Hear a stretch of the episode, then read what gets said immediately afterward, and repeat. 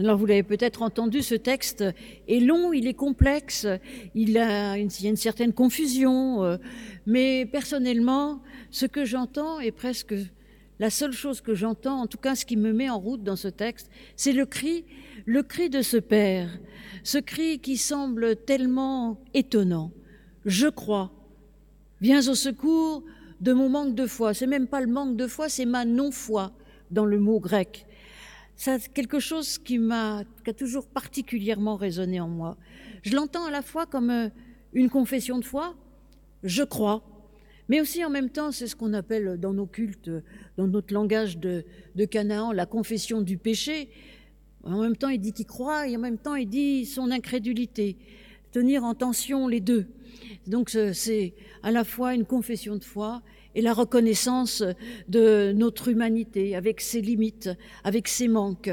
je pense qu'il y a presque un concentré euh, d'évangile là-dedans, dans cette phrase extraordinaire de ce Père. Surtout que cette phrase, cette réponse du Père va permettre la guérison de l'enfant. Mais ça, je vais y revenir.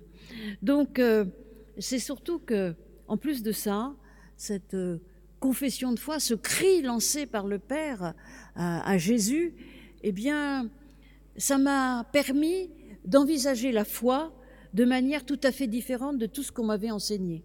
Aujourd'hui, c'est le premier jour des catéchismes et des écoles bibliques. J'espère que je ne vais pas vous enseigner ce que j'ai reçu il y a très longtemps maintenant, de, une espèce de foi qui serait une foi aveugle et surtout une foi qui se mesure en disant, bah, si tu n'arrives pas à ça, d'ailleurs c'est un peu ce que, que, semble dire Jésus aux disciples, c'est parce que euh, tu n'as pas assez la foi. Une foi qui aurait besoin de manifestation c'est-à-dire complètement à l'encontre du principe du protestantisme, c'est-à-dire faudrait prouver sa foi alors qu'on nous demande la foi simplement. Ou bien encore une foi qui nous protégerait tout. Ah oui, bah oui, si tu as la foi, tout va aller bien. Alors ça, ça a été un langage longtemps dans les églises, dans le monde, dans ce monde aussi, à une époque où c'était l'Église qui faisait la loi. Eh bien, si vous avez la foi, tout, aura, tout, ira bien même si vous êtes dans la misère, même si ceci, cela, c'est pas grave. Ayez la foi, et voilà, c'était quand même une manière d'asseoir euh, son autorité et d'asseoir, et surtout de, d'écraser les autres. Cette foi, donc, euh, qui protégerait tout, qui permettrait d'accepter tout. Cette foi utilitaire aussi. Cette foi qui dit, bah, si j'ai la foi, on peut le voir à l'inverse, rien ne va m'arriver, tout va aller bien. C'est ce que prêchent d'ailleurs euh, certains de mes collègues, euh, voilà, euh, ils disent encore ayez la foi et, voilà, et vous allez voir.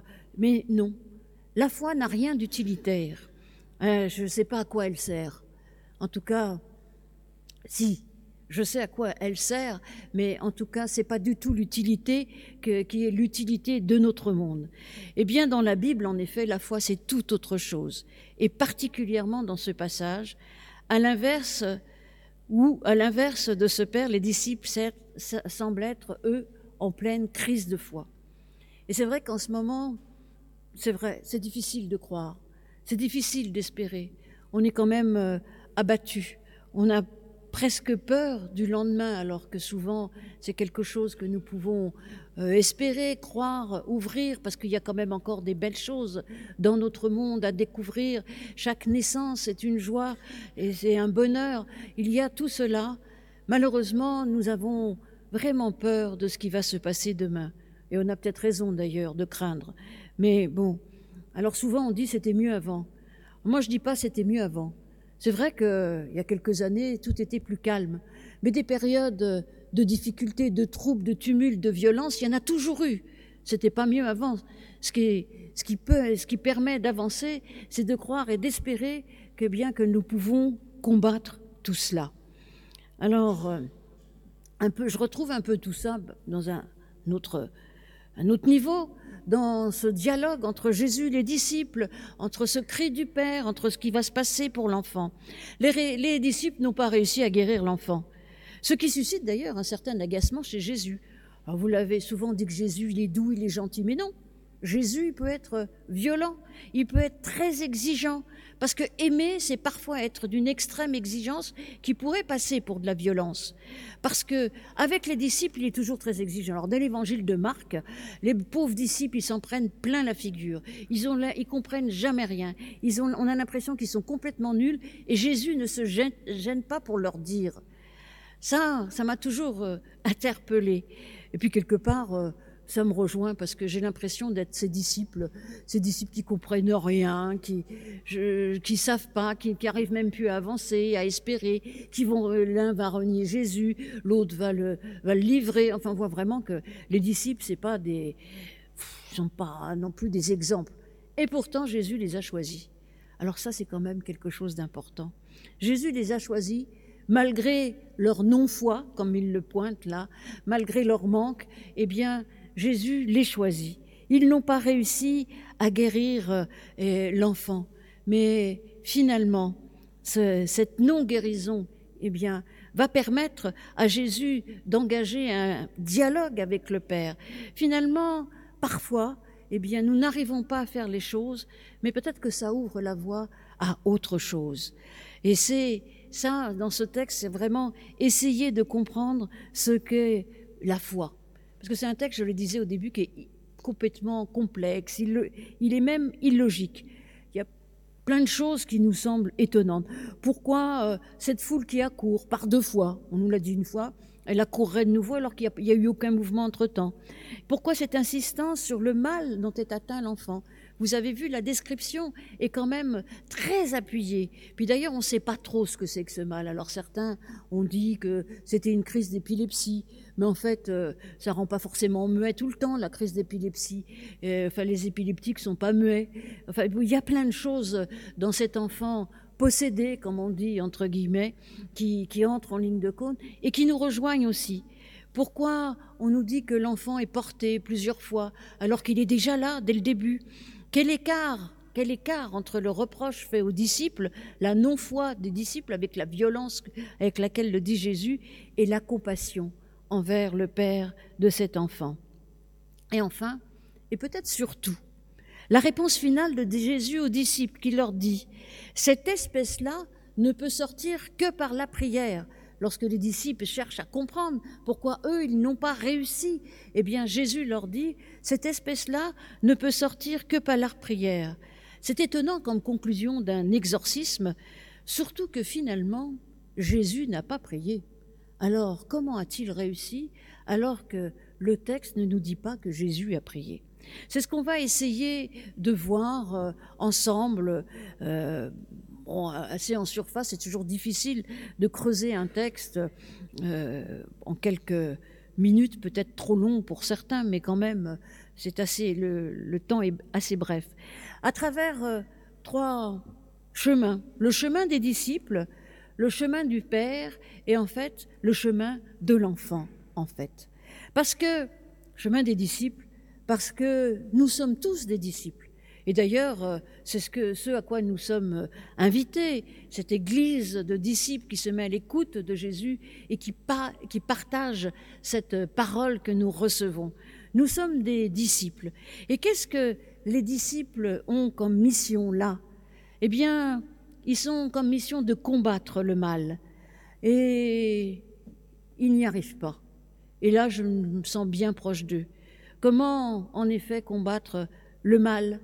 La déshumanisation, parce que c'est ça cet enfant, il est complètement déshumanisé. Il parle pas, il se jette, il vautre, il écume, il, jette dans le feu, il veut mourir, il jette dans l'eau pour mourir aussi, ou c'est l'esprit qui le jette dans l'eau. D'ailleurs, il y a une confusion, c'est pas du tout, en fait, si c'est l'enfant, l'esprit, euh, euh, et c'est fait exprès, à mon avis, dans le texte, qu'il y ait cette confusion. Donc ces disciples, ils sont malmenés, comme je le disais, du début à la fin de l'évangile, et ils se sentent impuissants, et nous nous sentons impuissants aussi. Et pourtant, ces disciples, Jésus les a choisis. Jésus, eh bien, va continuer à faire chemin avec eux. Il les rabroue, il est assez violent avec lui, mais parce qu'il sait qu'il peut faire mieux. Les disciples sont à un niveau euh, peut-être euh, de relation plus intime avec Jésus. Ils le suivent depuis longtemps. Alors Jésus leur dit, ben, si vous êtes rentrés dans cette relation intime avec moi, ben, il va falloir quand même que vous en fassiez un peu plus, un peu plus que les autres. Vous avez une capacité. Je suis à vos côtés, vous le savez. Dieu aussi est à vos côtés. Eh bien, oui, vous pouvez plus, vous pouvez encore. Et justement, il les empêche de dire nous sommes dans cette incapacité. Il les rabroue parce qu'il leur dit en fait vous êtes capables. Alors peut-être qu'ils ne sont pas capables de guérir l'enfant tout de suite, mais ils sont capables de trouver un chemin pour accompagner, un chemin pour accompagner. Et peut-être que c'est ce qu'ils ont fait, peut-être que c'est le bon chemin qu'ils ont pris. N'ont-ils pas accompagné ce Père jusqu'à Jésus? C'est aussi cela. Lorsque nous sommes dans l'incapacité, nous nous reste plein de choses à faire, plein, plein de choses à faire, y compris la prière, comme le dit Jésus à la fin. Et puis l'action aussi, comme nous allons, essayer de le voir. Les pauvres disciples sont malmenés du début à la fin de l'évangile, eh bien c'est aussi pour nous malmener, nous, aujourd'hui. Jésus nous dit que nous pouvons encore et encore, toujours aller de l'avant, parce qu'il nous a relevés déjà dans notre existence, et donc nous pouvons aller en avant et prendre. C'est un peu ce qui est dit là. Mais le texte continue. Le texte continue après la réaction violente de Jésus. Jésus va prendre en compte la souffrance de ce couple du père et de l'enfant. Bon, suis dit la souffrance de l'enfant, est-ce que on n'en sait pas trop, mais en tout cas c'est le chemin du père. Parce que nous sommes aussi, chacun et chacune d'entre nous, ce père, cet homme qui crie, qui appelle au secours vers Jésus, qui lui permet d'ailleurs, qu'est-ce qu'il fait? Il commence par crier son désir, car rien ne peut se faire sans désir. En effet, il nous faut du désir, il nous faut cet élan pour que nous puissions commencer à, être sur un chemin de positif, un chemin qui nous permette d'avancer et de faire avancer les autres. Le Père, lui, n'est pas là pour combattre le mal, il est victime du mal. Et souvent, nous sommes aussi victimes du mal. Mais bien qu'il soit victime, il ne reste pas dans ce rôle de victime. Il appelle au secours, ce qui le sort de cette victimisation. Il, il fait émerger cette parole vraie. Aucun reproche envers Jésus, même aucun reproche envers les... Il y a un questionnement, en effet, pourquoi les disciples n'y arrivent pas, mais il n'y a pas de reproche, il y a simplement un appel, un désir et la reconnaissance de son humanité, de sa pleine humanité. Mon Dieu, mon Dieu, pourquoi m'as-tu abandonné crie Jésus sur la croix. C'était le cri du psalmiste. Se reconnaître incapable, se reconnaître abandonné, crier vers Dieu et lui dire en effet toutes nos, tous nos doutes, toutes nos souffrances. Et c'est ce que fait l'homme. Viens à mon secours. Il y a quand même un minimum de foi dans cela, puisqu'il appelle au secours. Et après, il reconnaît, eh bien, toute son humanité, c'est-à-dire à la fois il croit, mais nous, humains, notre foi n'est jamais assez grande, elle ne sera jamais assez grande. Nous avons besoin du secours, du secours du Christ pour faire grandir notre foi, parce que nous sommes bien trop souvent des non-croyants. Alors, euh, c'est compliqué cette tension, mais c'est toute la tension des Écritures. C'est pas simple. Je sais pas, il y a peut-être des gens qui ont, été éliminés une fois et puis qui toute leur vie vont croire. Mais en réalité, c'est un chemin compliqué. La foi, continuellement, doit être entretenue, doit être euh, questionnée. Cela nous invite à avancer, bien au contraire, euh, plutôt que de se positionner dans une espèce de, de, de statut de, qui fait que, en réalité, la foi, à partir du moment où elle ne se questionne pas, devient un dogme. Et justement, la Bible n'a rien de dogmatique elle nous invite à faire face à chaque événement de manière différente. Parce que la position de Jésus face à ce Père n'est pas la même que la position de Jésus face aux disciples. Parce que suivant le moment de notre existence, nous avons besoin parfois d'être rabroués afin d'aller vers l'avant. Et puis là, nous avons besoin d'être entendus, consolés. Et même euh, Jésus va répondre aux exigences de ce Père. Il va guérir son Fils guérir le Fils, c'est-à-dire lui rendre son humanité. Et nous sommes l'enfant, en effet. Là encore, nous pouvons nous poser la question d'abord de la foi, à travers ce récit d'exorcisme. Cet exorcisme a vraiment, a-t-il vraiment eu lieu? Ça, c'est une vraie, question qui a traversé euh, le protestantisme et opposé les libéraux aux orthodoxes, ceux qui croient dans les miracles, ceux qui ne croient pas dans les miracles. En réalité, la question, la vraie question, elle n'est pas là. Personnellement, je crois tout à fait Jésus capable de faire un exorcisme. Aujourd'hui, il y a encore des exorcistes, que ce soit des prêtres, que ce soit des pasteurs, il y a des guérisseurs, il y a plein de choses. Et puis, il y a aussi euh, des médecins qui soignent euh, euh, certains types de maladies. Et puis il y a des psychiatres aussi, parce que si on fait bien attention, ces récits de possession font bien écho avec certaines maladies psychiatriques. Donc en fait, guérir, c'est bien. Jésus, je ne vois pas pourquoi Jésus n'aurait pas été capable de, guérir. Si vous faites attention quand même, il est à l'écoute, il est capable de répondre, il a cette capacité. Eh bien, déjà, c'est essentiel dans un chemin de guérison. Donc, il n'y a pas de raison qu'il ne l'ait pas fait. Mais la question essentielle qui doit nous interpeller, c'est plutôt euh, de quoi l'enfant est guéri? Quelle est la nature de cette guérison? Et quelles sont ses conséquences? Et ça, ça nous rejoint. Quelque chose doit sortir de cet enfant, ce qui le possède et qui l'empêche d'être lui-même. Eh bien aussi, il y a de nombreux moments où il y a quelque chose que nous devons extirper de nous-mêmes. Plein de choses. Alors, ça peut être euh, notre incapacité à avancer, notre manque de foi, notre, incrédulité, mais aussi notre toute-puissance. Ça peut être plein de choses qui fait que nous sommes, eh bien, dans une humanité qui a besoin d'extirper d'elle-même ce qui l'empêche eh bien d'avancer, d'aimer, de croire et d'espérer. La sortie, vous l'avez vu, elle est douloureuse. Elle semble même provoquer la mort de cet enfant. Cet enfant. Eh bien oui, par moments, eh bien c'est douloureux. C'est douloureux d'extirper de nous-mêmes ce qui nous empêche de vivre vraiment, d'être vivant pleinement. Nous sommes dans la confusion la plus totale, que ce soit sur le plan personnel parfois, que ce soit même sur le plan d'une société. En ce moment, nous sommes en effet dans une confusion. Il est même parfois difficile de voir qui sont les bons, qui sont les méchants. C'est compliqué. Et puis surtout, nous nous sentons totalement impuissants. Et donc nous avons à sortir de nous-mêmes plein de choses, cette confusion, être capable de distinguer. Et ça, nous ne le pouvons que par la prière, en effet, comme Jésus le dit, que par la méditation, que par le partage aussi avec les autres. Nous ne pouvons que comme ça, qu'en faisant confiance, en ayant cette confiance pleine dans le Christ, dans Dieu et sa capacité à nous relever. Parce que qu'est-ce qui se passe à la fin de cette guérison? L'enfant est comme mort. Et en effet, peut-être faut-il passer parfois dans notre existence par un temps de silence, un temps de méditation, un temps où rien ne se passe, avant d'accepter d'être réveillé et d'être relevé. Il y a les deux verbes là. C'est les verbes de la résurrection, puisque le mot résurrection n'existe pas en réalité en grec. C'est être réveillé ou être relevé. Cet enfant est ressuscité. Et en réalité, eh bien, nous sommes aussi cet enfant qui a besoin d'être relevé, d'être réveillé. Nous avons besoin de cela et c'est pour cela que dans ce texte, parfois, et dans nos vies, nous sommes les disciples, parfois nous sommes le Père qui crie son incapacité, et parfois nous sommes cet enfant, cet enfant qui a besoin d'être relevé, réveillé par euh, la force d'amour que Dieu nous envoie. Mais finalement, ce qui m'a interpellée aussi, c'est cette histoire de prière.